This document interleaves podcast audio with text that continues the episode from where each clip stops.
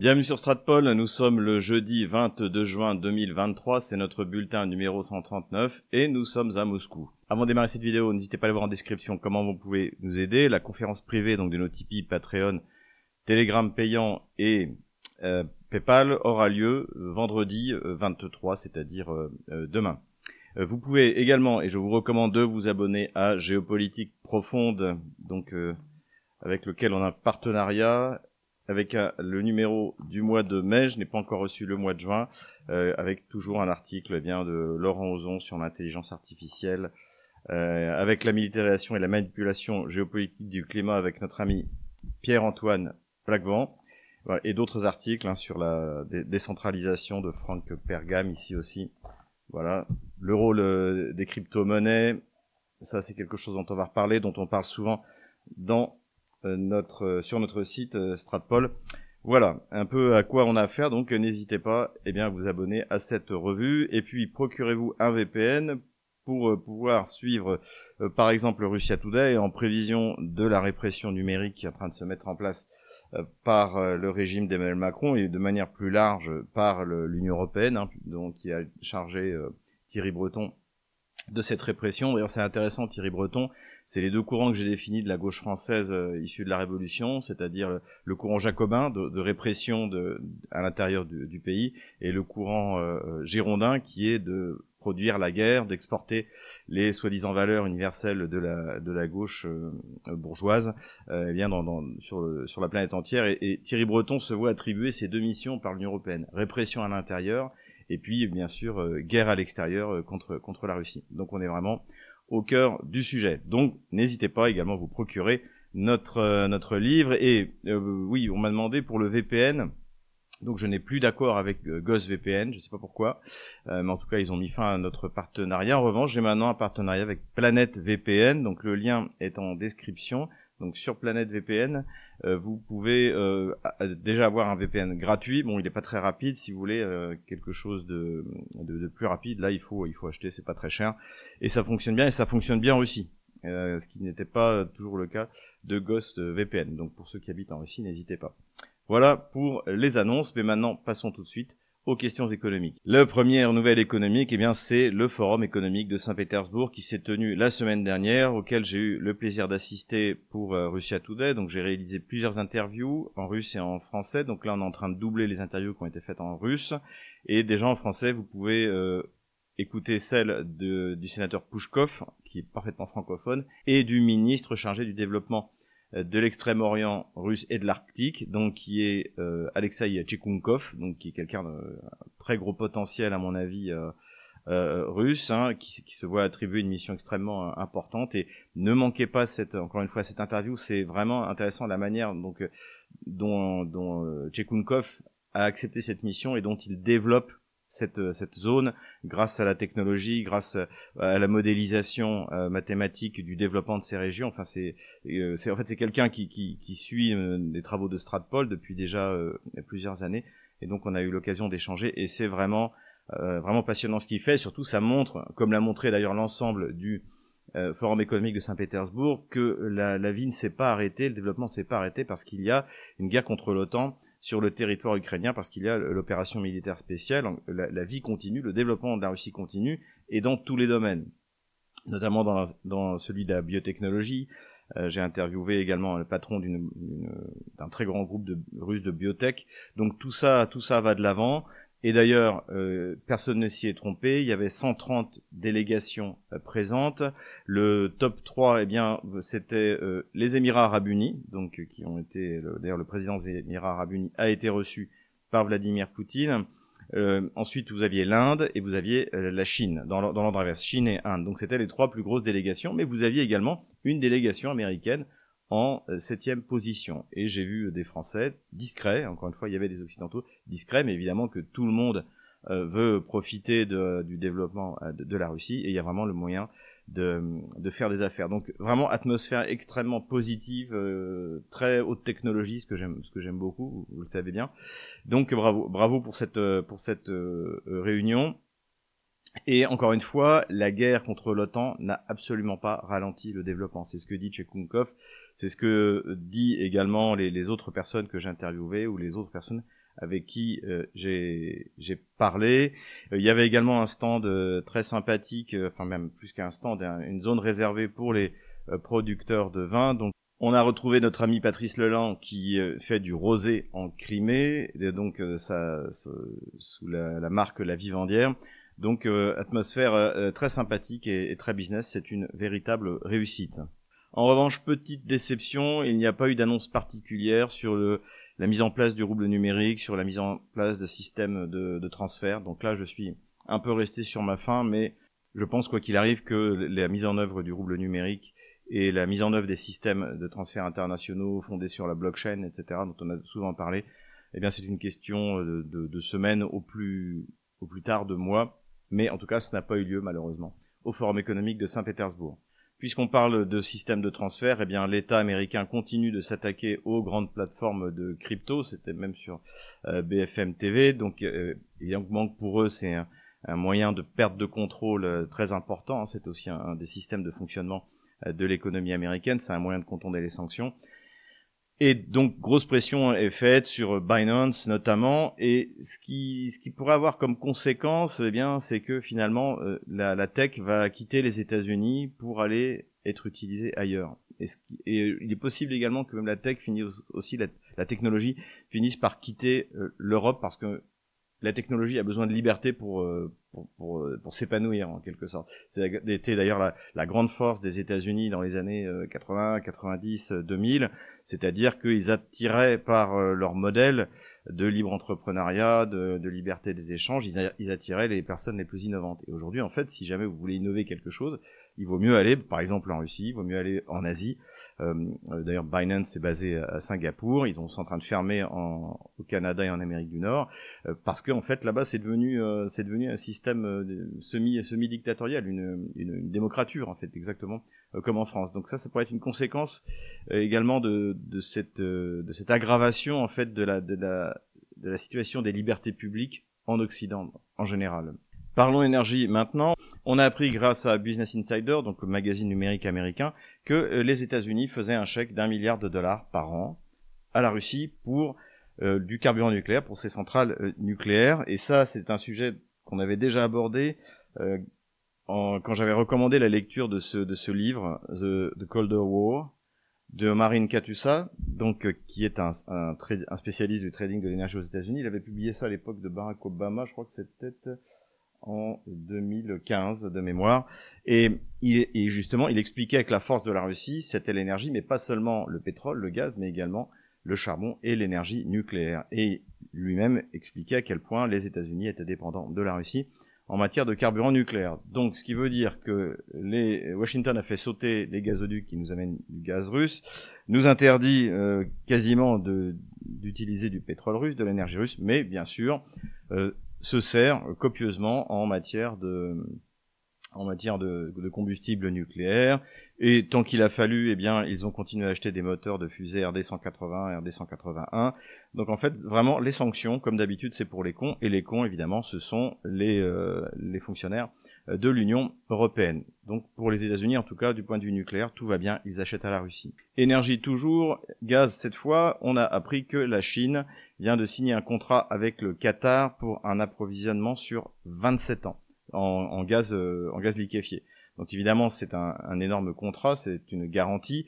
Donc c'est une très bonne affaire à la fois pour le Qatar, mais également pour la Chine. Pour nous, ça complique la situation parce que ça montre une fois de plus, et ça on l'avait déjà dit, que euh, les fournisseurs de gaz cherchent des, des, clients fiables, ce que n'est plus l'Union européenne, ce que ne sont plus les pays d'Europe, et donc ça va forcément avoir un impact sur le prix du gaz euh, chez nous. Et d'ailleurs, le, les derniers chiffres sont plutôt inquiétants puisque la volatilité du prix du gaz a redécollé. C'est dans la presse économique anglo-saxonne comme d'habitude.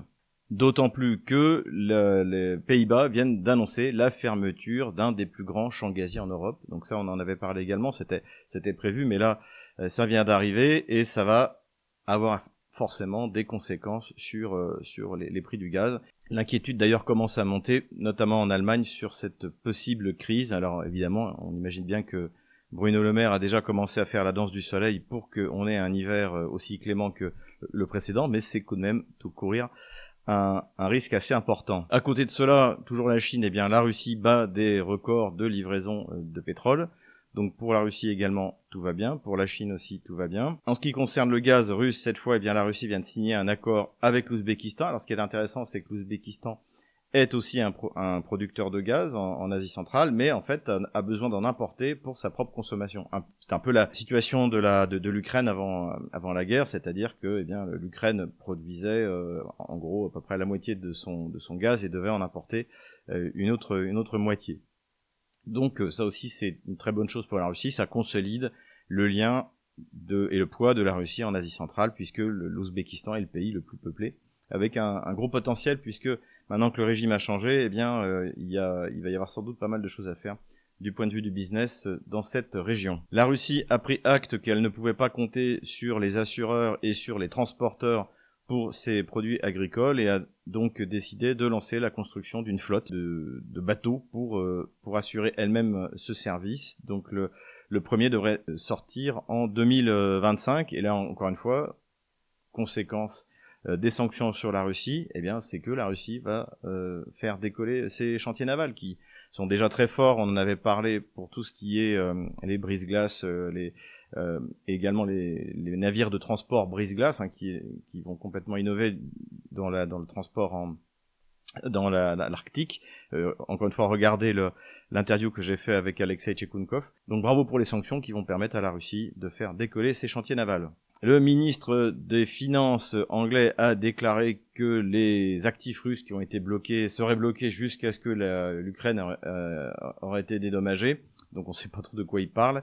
C'est assez, euh, c'est assez ridicule. En revanche, la Banque centrale européenne, on apprend ça dans le Financial Times, a mis en garde l'Union européenne, les dirigeants de l'Union européenne, sur euh, l'utilisation des actifs russes. C'est-à-dire que l'idée euh, de l'Union européenne, c'est de, ce que d'ailleurs essaie de, mettre en place Madame van der Leyen, c'est d'utiliser, de placer les actifs russes et donc les bénéfices qui en sont tirés, de les donner à l'Ukraine ou de les voler, enfin, d'une manière ou d'une autre. Et ça, en fait, effectivement, si c'est fait, eh bien, ça pourrait mettre euh, en danger la zone euro, tout simplement. On l'a déjà dit, parce que ça veut dire que plus personne n'aura envie d'acheter les, les bons du trésor, les obligations des États, euh, des États euh, européens ou de l'Union euh, européenne elle-même, puisqu'en fait vous savez pas ce, que, ce, qui, ce qui peut être fait. Donc intéressant donc cette mise en garde. en revanche, ce qui est possible, c'est que Washington fasse pression sur l'Union européenne par Madame von der Leyen, hein, qui de toute manière est un est un satrape un satrape américain, pour nuire à la capacité d'émission d'obligations et de bons du Trésor pour les pays européens, notamment pour l'Allemagne ou pour pour l'Union européenne. Donc c'est peut-être ça aussi le but visé par Washington dans cette opération. Diplomatie maintenant, donc on va revenir sur le forum économique de Saint-Pétersbourg. Il y avait trois invités de taille. Le premier, on l'a dit, c'est le président des Émirats arabes unis, donc qui a été reçu par Vladimir Poutine. Ça s'est extrêmement bien passé. Le, le, le président a d'ailleurs déclaré qu'il y avait d'énormes pressions, comprendre de Washington, pour qu'ils ne viennent pas, pour que euh, les Émirats arabes unis euh, cessent d'être cette plateforme euh, qui permet aujourd'hui à la Russie de commercer partout dans le monde, qui est devenue une destination privilégiée pour pour les Russes, eh bien visiblement le, les Émirats arabes unis n'ont pas été convaincus et c'est eux qui avaient la plus grosse délégation. Le président russe a également reçu en déroulant le tapis rouge le président algérien. Donc il y a même eu une conférence qu'ils ont fait euh, qu'ils ont fait en commun. L'Algérie, on l'a déjà dit, je vous renvoie à cette vidéo qu'on avait fait il y a un, peu plus d'un an sur la relation entre l'Algérie et euh, la Russie. Donc euh, l'Algérie est le grand allié de la de la Russie en Afrique et et donc ce rendez-vous s'est extrêmement bien passé. Et enfin, troisième délégation. Alors c'était une délégation en fait de sept pays africains donc euh, de ceux qui venaient pour présenter la, la, proposition de paix entre Kiev euh, et la Russie, bon qui n'a pas abouti, on, on, le sait. On avait de toute manière peu d'espoir. Bah, pourquoi? Parce que l'Afrique s'inquiète des conséquences du euh, de, de, la de, de, la guerre de l'OTAN contre la Russie en Ukraine, qui nuit aux approvisionnements mondiaux en matière de en matière de blé, en matière de de, nourriture. Donc évidemment, on comprend cette inquiétude euh, de l'Afrique. Euh, et donc c'est l'Afrique du Sud qui a présenté le projet et également était présent donc parmi cette délégation les Comores, euh, puisque les Comores président l'Union africaine pour cette année. Pourquoi je parle de ça? Eh bien parce que l'Inde, de son côté, vient de, de, demander à ce que le G20, donc qui deviendrait un G21, intègre l'Union africaine, c'est-à-dire que ben, en fait l'Afrique soit représentée par la présidence tournante de l'Union africaine, et donc en l'occurrence, si c'était le cas à venir, ce serait, ce serait le président des Comores. Donc voilà, les choses bougent beaucoup, toujours dans le sens de la multipolarité et, et l'Inde joue euh, sa carte africaine avec avec pas mal d'habileté, il faut il faut bien le dire. Beaucoup moins d'habileté euh, en revanche du côté américain dans la relation avec la Chine. Donc euh, le Anthony Blinken, le ministre des Affaires étrangères américain, le secrétaire d'État aux Affaires étrangères comme on dit, s'est rendu à Pékin pour essayer d'apaiser les relations. Et d'ailleurs, il a été reçu de manière très sèche par par les autorités chinoises, notamment Xi Jinping, euh, alors qu'il était venu vraiment pour s'écraser en expliquant que euh, les États-Unis ne soutenaient pas l'indépendance de Taïwan. De, voilà, donc euh, on était de nouveau sur la, ligne de la d'une seule Chine. Hein. Ce qui, est, ce qui est assez étrange. Enfin après, c'est toujours à l'américaine, c'est-à-dire que en fait, on promet une chose et on, fait le contraire, puisque actuellement, en fait, l'un des objectifs principaux de, la, de, de, Washington du point de vue diplomatique, c'est l'AUKUS, donc cette espèce d'union dans laquelle malheureusement euh, les Américains veulent entraîner euh, la France et comme toutes nos élites sont corrompues ou fanatiques, eh bien euh, la France risque d'être entraînée dans cette histoire. donc c'est pour pour contrer pour contrer la Chine. En tout cas, bon, Blinken est, est, allé, a fait des, des ronds de jambes tant que ça pouvait, et le résultat aurait pu être un, tantinet positif, sauf que, eh bien, au même moment, le président Joe Biden a déclaré en Californie, lors d'une levée de fonds pour l'élection présidentielle, que Xi Jinping était un dictateur. Donc évidemment, ça a fortement déplu, euh, à l'administration chinoise. Et ça a littéralement saboté le voyage de Blinken euh, à Pékin. Donc euh, voilà, encore une fois, le, le, le modèle diplomatique euh, occidental ne fonctionne plus, que ce soit la France, que ce soit les États-Unis. Euh, tant que cette arrogance n'aura pas été éliminée du langage diplomatique occidental, eh bien plus personne ne nous écoutera et pour finir, plus personne ne nous prendra au sérieux.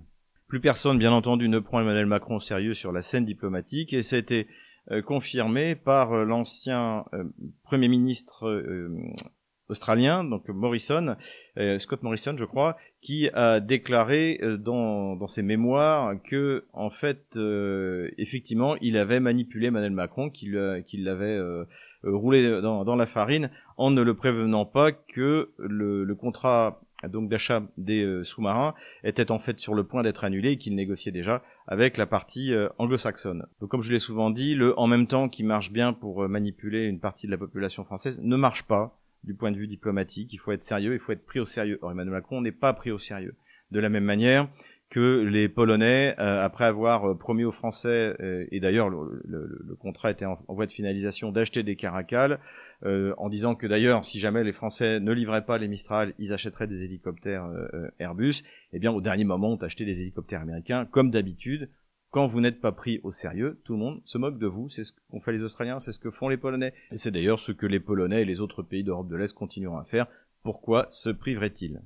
Rencontre à Pékin, toujours dans le cadre de ce rapprochement irano-saoudien, donc rencontre entre le ministre des Affaires étrangères saoudien Faisal Ben Farhan et le président euh, Raisi, le président euh, iranien, qui ont fait une déclaration commune qui montre vraiment que ce rapprochement est quelque chose de très sérieux. Alors Israël en fait les frais. D'un côté, Raisi dit que les seuls qui peuvent déplorer ce rapprochement, ce sont les Israéliens, et de l'autre côté, l'Arabie saoudite, pareil, euh, a, dit que sa position sur la reconnaissance d'Israël ne bougerait pas.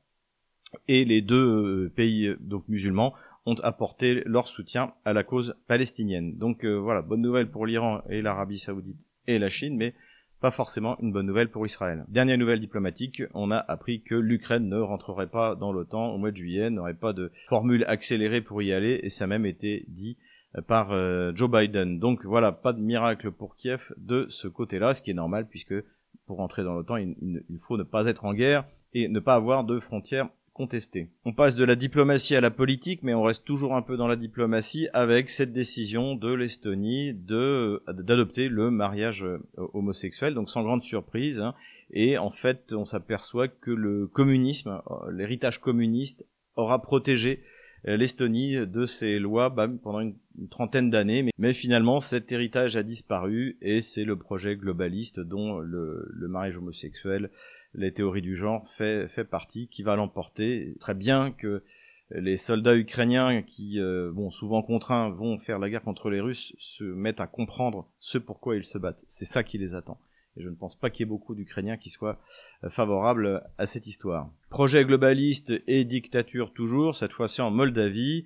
Madame Sandou, donc, qui est le satrape qui a été mis en place par l'Union européenne, c'est-à-dire par les États-Unis en Moldavie, a décidé tout simplement d'interdire le parti SOR, donc qui est le premier parti en Moldavie, euh, parce que c'était un parti pro-russe et qu'il mettait en danger l'État moldave. Voilà, comme ça c'est simple. Donc, euh, donc là on a vraiment affaire à une belle république euh, bananière sur le modèle d'ailleurs, d'ailleurs ce qui, est, ce qui, est, qui était conçu en Ukraine. Hein, L'interdiction des partis d'opposition ne date pas de l'opération spéciale. L'emprisonnement sans raison des, euh, des, des, chefs de partis d'opposition, c'était le cas de Medvedchuk, c'était avril 2021. Donc donc c'est le modèle qui va être choisi. Alors l'avantage c'est que pour les globalistes, il n'y a aucun parti je veux dire aucun grand parti euh, à dissoudre en France puisqu'ils sont tous alignés sur les, euh, le programme de Georges Soros. Donc de ce côté-là, on n'a pas d'inquiétude à avoir dans notre pays. Une information sur l'armement rapidement, euh, mais qui m'a attiré mon attention, c'était dans Politico, c'est que en fait les occidentaux se sont aperçus que les munitions de fusils de tireur d'élite utilisées par les, par les, Russes en fait venaient des États-Unis, c'était des stocks américains qui étaient passés par des pays tiers, et ça c'était un, point qu'on avait souligné également quand j'avais parlé euh, d'Orsis, donc le, producteur de fusils euh, de tireurs d'élite euh, russe, dont j'avais visité les usines. Je me souviens qu'à l'époque, c'était le problème d'Orsis, c'est-à-dire que pour leurs fusils de chasse ou pour leurs fusils de tireurs d'élite, ils avaient besoin de munitions de, de très bonne qualité qui n'étaient pas produites en Russie. Et donc ça aussi, c'est un enjeu. J'espère que les Russes vont pouvoir y répondre parce que ils sont, on le voit là, alors ils s'en sont très bien sortis. Visiblement, il y a des stocks, tous les stocks nécessaires pour continuer à faire la guerre. Mais euh, en tout cas, il y a un problème de qualité des munitions de tireurs d'élite en Russie. Il faut qu'il y ait des investissements qui soient faits dans cette direction. J'espère que euh, le, ministère de la Défense ou que les acteurs euh, privés russes, comme, comme Orsis par exemple, vont s'y mettre. Avant de passer à la carte militaire, quelques considérations générales. Comme d'habitude, tout d'abord, on a attiré mon attention à plusieurs reprises. Qu'est-ce que je pensais de des déclarations de Sergei Karaganov, euh, donc soi-disant conseiller du Kremlin, qui dit qu'il faut utiliser l'arme nucléaire pour éviter une, une catastrophe. Bon, déjà, il faut savoir qu'il est vrai qu'il y a une dizaine d'années, Sergei Karaganov était très influent auprès du Kremlin. Aujourd'hui, ce n'est plus le cas. Et il est, euh, je dirais qu'il est tout seul dans son coin. Et il faut voir aussi qu'on observe en Russie ce qu'on observe aussi en France, c'est-à-dire que c'est à celui qui fera une déclaration la plus tonitruante pour faire parler de lui. Et donc je pense qu'il faut voir cette déclaration dans ce cadre-là. En tout cas, ça n'engage pas la politique, euh, la politique euh, de dissuasion euh, du Kremlin. Il n'y a pas de frappe a priori sur sur sur le territoire, un des territoires de l'OTAN et même encore une fois sur l'Ukraine. Il y a peut-être une évolution dans la doctrine de dissuasion puisqu'on entend parler désormais d'armes nucléaires tactiques notamment ce qui a été ce qui a été transmis en Biélorussie. Moi, je pense que ce qui est en Biélorussie, c'est avant tout pour dissuader les Polonais d'attaquer la Biélorussie. Je pense que c'est surtout ça la, ça la question, et je pense que l'installation de ces armes nucléaires suffira largement pour euh, ramener les Polonais à la raison, si tant est que ce soit possible, parce que c'est, il faut dire que ces dernières années, ça tourne pas toujours rond à Varsovie. En ce qui concerne l'offensive de l'OTAN contre la Russie, donc l'offensive du mois de juin, pour l'instant, c'est un échec partout, un, échec d'ailleurs assez assez euh, monumental, euh, énormément de destruction de matériel, des pertes colossales du côté kievien. On, on l'avait rappelé l'année dernière, mais euh, de, au mois de juin, on avait analysé que le but de l'armée russe c'était la destruction de l'armée ukrainienne, ce que l'armée russe faisait méthodiquement grâce à cette supériorité de puissance de feu. Mais là, en plus, les, c'est comme si l'OTAN et l'armée kievienne lui facilitaient la tâche en envoyant des malheureux soldats se faire découpé par, euh, pulvérisé par l'artillerie russe, par l'aviation russe. Ce qui est intéressant, c'est que je suis tombé par hasard sur une émission de LCI, sur euh, les analyses assez hallucinatoires qu'ils font sur la sur la, la guerre de l'OTAN contre la Russie en Ukraine. Et là, il y avait notre gamelin, bah, c'est notre gamelin de la semaine, le général Trinquant, qui nous expliquait qu'il était étonné qu'il n'y ait pas d'aviation. Alors qu'en fait, l'aviation russe sort tous les jours. Simplement, elle est intouchable. Et d'ailleurs, c'était noté le, par un analyste russe, euh, depuis le début de l'offensive de l'OTAN contre la Russie, donc qui a commencé le, le 4 juin, pas un hélicoptère, pas un avion russe a été abattu, alors qu'ils sont dans le ciel en permanence, et que, euh, évidemment, grâce aux bombes planantes, grâce aux bombes guidées, ils font un véritable carnage, notamment les Ka-52, les, sans doute le meilleur hélicoptère euh, d'attaque euh, au monde, fait un véritable malheur contre les blindés, les blindés utano-kieviens. Donc cette offensive pour l'instant est un, échec. Et c'est même reconnu dans la presse euh, euh, anglo-saxonne, c'est même reconnu en partie dans la presse gauchiste française. Et évidemment tout le monde essaie d'adapter le narratif en disant oui mais de toute manière les Russes ont, ont, beaucoup de pertes, non les Russes sont en défensive et ils ont toujours une supériorité en puissance de feu et la maîtrise du ciel. Donc quoi qu'il arrive les pertes russes sont infiniment plus basses que les pertes kieviennes, euh, d'autant plus qu'encore une fois, l'armée kievienne n'est pas commandée par des, par des Ukrainiens, mais par euh, l'état-major de l'OTAN. Donc ils n'en ont rien à faire, absolument rien à faire, que ces malheureux soient envoyés, euh, envoyés au, massacre. Et d'ailleurs, on a des témoignages qui étaient signés par Yuri Podoluka d'officiers russes qui sont effrayés de voir, c'est encore une fois, ces malheureux soldats ukrainiens envoyés complètement à découvert, sans support, euh, se jeter à l'assaut des, positions russes. En tout cas, pour l'instant, au moment où je où j'enregistre cette vidéo, l'offensive n'a percé absolument nulle part. C'est un échec complet. Échec d'ailleurs qui a été reconnu par le président Zelensky lui-même sur la BBC. Donc les médias gauchistes français ou euh, les médias euh, occidentaux en, général essaient de trouver, d'adapter leur narratif sur cette sur cet échec. Et donc, alors il y a, y a le, narratif des kilomètres carrés. Euh, C'était qu'on avait déjà entendu euh, à l'époque de, de Barkmout Artemiov, qu'on expliquait, oui, mais finalement les Russes n'ont récupéré que 10 kilomètres carrés, etc. Ce qui ne veut absolument rien dire. La question, c'est comme de prendre Sedan euh, par, euh, par les Allemands, soit pendant la guerre de 70, ou soit en 1940. C'est pas le fait de gagner les mètres carrés de la ville de Sedan qui était important, c'était de percer à Sedan et ou de prendre une, une, euh, une, plateforme, de prendre un, un point important pour, pour la suite des, des, opérations. Et donc, ce qui était ridicule sur Artemios, l'est en sens inverse quand on entend les les, euh, les gamelins de plateau nous expliquer oui, euh, les, les Ukrainiens ont récupéré 100 km carrés. C'est rien, 100 km carrés, ça n'a aucun intérêt. Si c'est un village qui est dans une zone grise, qui peut être repris le lendemain par l'armée russe, le surlendemain par les Ukrainiens, le lendemain par l'armée russe, ça n'a absolument aucun sens. Soit les Ukrainiens réussissent à percer et à prendre au moins Mélitopol. Allez, euh, Tokmak, pourquoi pas, qui est un peu, plus au nord. Là, on pourra parler euh, d'une progression. Sinon, euh, de prendre un village euh, sur la ligne de front, ça n'a absolument aucun intérêt. et même si c'est une hauteur, il faut après qu'à partir de cette hauteur, encore l'armée de l'OTAN puisse puisse continuer sa progression. Donc donc voilà, ce narratif des kilomètres carrés est tout simplement grotesque. Et en plus, donc maintenant, il faut trouver une réponse à cet échec. Et évidemment, c'est l'arme magique. à ce moment-là, généralement, les médias gauchistes français nous expliquent qu'il faut une arme magique. Et là, ce sera le F-16 magique euh, qui va permettre à, l'Ukraine d'avoir un appui aérien, de contester la supériorité aérienne euh, à l'armée russe, etc., etc. Alors supériorité aérienne hein, qui est encore niée dans beaucoup de médias euh, gauchistes français, alors que ça l'est pas dans dans les médias anglo-saxons C'est ce qui est quand même, ce qui est quand même assez, assez intéressant. Voilà un peu sur ces considérations générales. Euh, juste pour finir là-dessus, j'ai bien aimé la sortie de Sergei Narichkin, donc qui commande le, le SVR, le service d'enseignement extérieur russe, hein, qui est l'équivalent de, des GSE ou l'équivalent de la CIA, qui a dit, comme votre serviteur, que, eh bien, de toute manière, la Russie aujourd'hui faisait la guerre contre l'OTAN. Хотя, думаю, правильнее было бы говорить о том, что э, наши э, войска сдерживают контрнаступление так называемой группировки НАТО, где в качестве живой силы используются военнослужащие Украины. Passons maintenant à la carte des opérations militaires. Nous revoilà sur la carte militaire, donc comme vous allez le voir, ça va aller assez vite parce que, eh bien, même si le, le front est très actif, il n'y a pas beaucoup d'avancées et de reculées. Donc on fait un petit point général.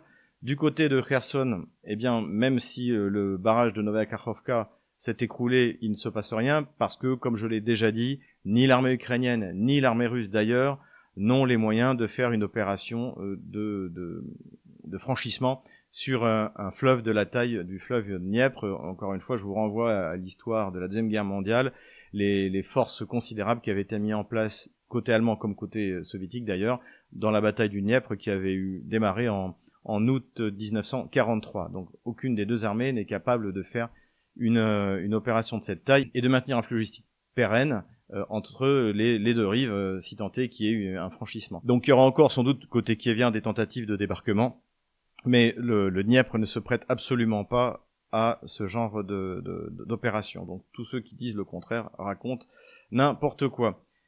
Il y a eu un bombardement sur le pont de Changar, ici. Donc ce sont des missiles Storm Shadow qui ont été envoyés. Donc c'est un pont qui sert effectivement pour la logistique de l'armée. Bon, ça n'aura pas de, de, finalement de conséquences très importantes puisqu'il y a d'autres routes logistiques et que a priori ce pont peut être réparé assez rapidement et que la prochaine fois, eh bien, les Russes mettront en place les systèmes de DCA nécessaires pour le empêcher que ça se reproduise. On peut l'espérer.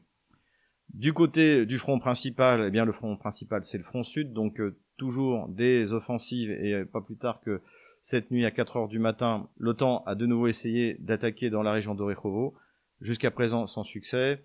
Il y a eu toute la semaine de nouveau des attaques euh, à l'ouest, à l'est sur les, les, points principaux. Également dans le front sud euh, de la République populaire de Donetsk. Là aussi, les Ukrainiens ne sont pas passés. L'armée russe, euh, de son côté, aurait légèrement progressé sur euh, Marinka, mais j'ai rien vu de significatif, donc je n'ai même pas modifié la carte. Pareil sur FDFK, la situation est stable. L'armée otano-kievienne essaie toujours de percer sur les flancs nord et sud de Bakhmut, et toujours sans succès avec euh, d'énormes pertes. Point intéressant, c'est sur le front de Kharkov, donc euh, entre Kupiansk et euh, euh, Seversk. Là, c'est l'état-major ukrainien, la porte-parole de l'état-major ukrainien, Madame Anna Miyar, qui a annoncé que les Russes avaient progressé vers Kupiansk et vers Krasny Liman, donc dans ces deux directions. Je n'ai pas vraiment de confirmation côté russe. Les Russes, eux, d'ailleurs, n'ont pas annoncé d'offensive. Euh, ça peut plutôt s'inscrire eh bien dans cette poussée permanente que les Russes ont, commencé à, effectuer à partir de, l'hiver dernier. Et donc, de, ben, le but étant de reprendre Krasny Liman et de encercler Seversk. Donc, euh, de ce côté-là, en tout cas, c'est plutôt les Russes qui ont l'initiative, mais c'est pas non plus euh, très impressionnant du point de vue du déplacement de la ligne de front. Voilà, c'est tout pour aujourd'hui. La ligne de front est stable, mais le front lui-même est extrêmement agité. Merci d'avoir suivi ce bulletin 139. Je vous donne rendez-vous la semaine prochaine pour le bulletin 140. N'oubliez pas de vous abonner à Géopolitique Profonde. Vous avez un, lien donc en description de la vidéo et un commentaire épinglé pour savoir comment il faut faire. Fournissez-vous un VPN sur, euh, sur Planète VPN et les nouvelles sont bonnes sur le front. La Russie tient bon, c'est-à-dire c'est l'Europe en fait qui tient bon face à l'Occident. Donc courage, on les aura.